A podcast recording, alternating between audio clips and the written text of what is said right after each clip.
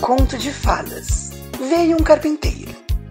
Sozinho, sem nada, também sem dinheiro. Amava a princesa mais linda da terra, mas tinha certeza que nada era para ela. Mas se eu fosse um carpinteiro e você uma princesa, eu sem dinheiro e você com nobreza. Diga, meu benzinho, se você me amaria e com todo carinho comigo casaria. Mas um dia ela passou sem nada saber. Quando viu um novo amor, com ele foi viver.